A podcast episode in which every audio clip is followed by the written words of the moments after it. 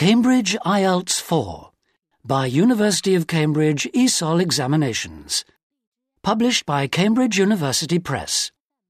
This recording is copyright. CD 1 Test 1 You'll hear a number of different recordings and you'll have to answer questions on what you hear. There will be time for you to read the instructions and questions and you'll have a chance to check your work. All the recordings will be played once only. The test is in four sections. At the end of the test, you'll be given 10 minutes to transfer your answers to an answer sheet. Now turn to section 1. Section 1. You'll hear a young student asking the social organizer of his school for information about organized trips. First, you have some time to look at questions 1 to 4.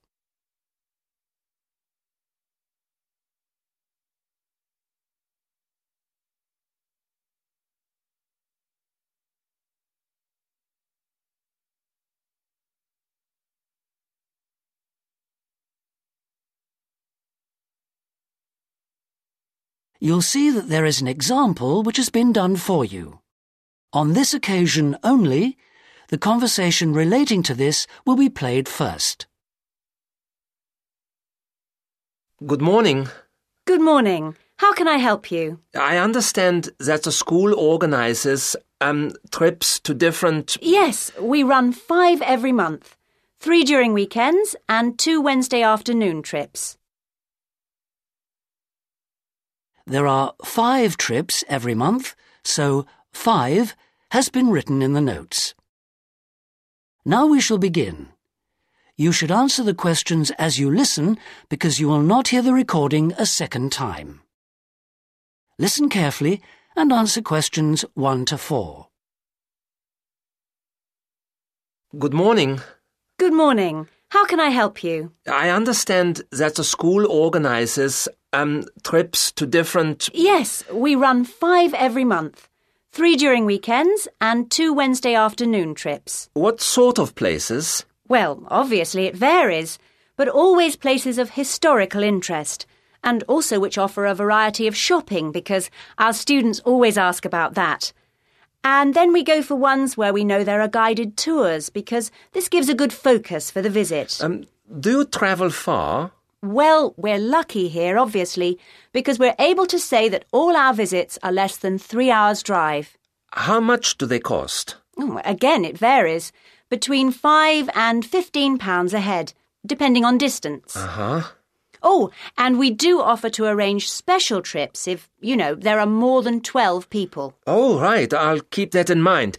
And uh, what are the times normally? We try to keep it pretty fixed so that that students get to know the pattern. We leave at 8:30 a.m. and return at 6 p.m. We figure it's best to keep the day fairly short. Oh, yes. And um, how do we reserve a place? You sign your name on the notice board. Do you know where it is? Uh huh. I saw it this morning.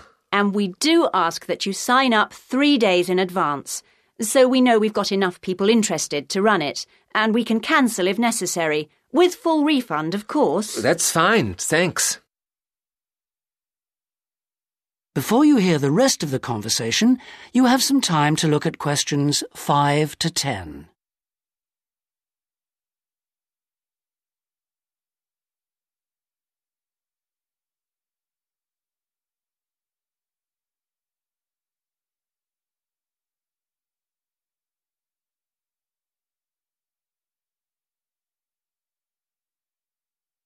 Now listen and answer questions 5 to 10. And what visits are planned for this term? Right, well, I'm afraid the schedule hasn't been printed out yet, but uh, we have confirmed the dates and planned the optional extra visits, which you can also book in advance if you want to. Oh, that's all right. Um, if you can just give some idea of the weekend ones, so I can, you know, work out when to see friends, etc. Oh, sure. Well, uh, the first one is St Ives. That's on the 13th of February. and we'll have only 16 places available because we're going by minibus.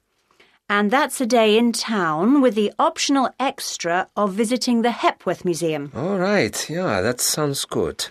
Um, then there's a London trip on the 16th of February, and we'll be taking a medium sized coach, so there'll be 45 places on that. And let's see, the optional extra is the Tower of London. Oh, I've already been there. Ah. Uh, after that, there's Bristol on the 3rd of March. Where? Bristol, B R I S T O L. Okay. That's um, in a different minibus with 18 places available. Oh, and the optional extra is a visit to the SS Great Britain. Okay. We're going to Salisbury on the 18th of March. And that's always a popular one because the optional extra is Stonehenge. Ah. So we're taking the large coach with 50 seats. Oh, good. And then the last one is to Bath on the 23rd of March. Oh, yes. Is Bath the Roman city? Yes, that's right. And that's in the 16 seater minibus. And where's the optional visit? It's to the American Museum. Well worth a visit. Okay, well, that's great. Um, thanks for all that. My pleasure. Oh, by the way, if you want more information about any of the trips, have a look in the student newspaper. Okay. Or have a word with my assistant. Her name is Jane Yentob.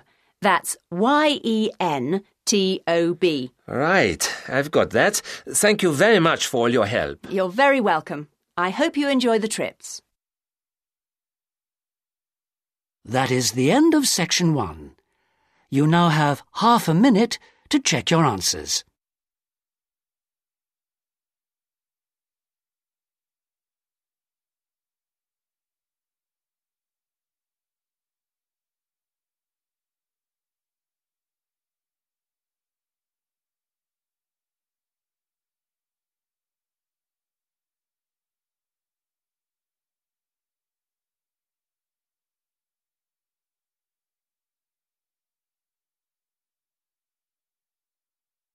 Now turn to section two.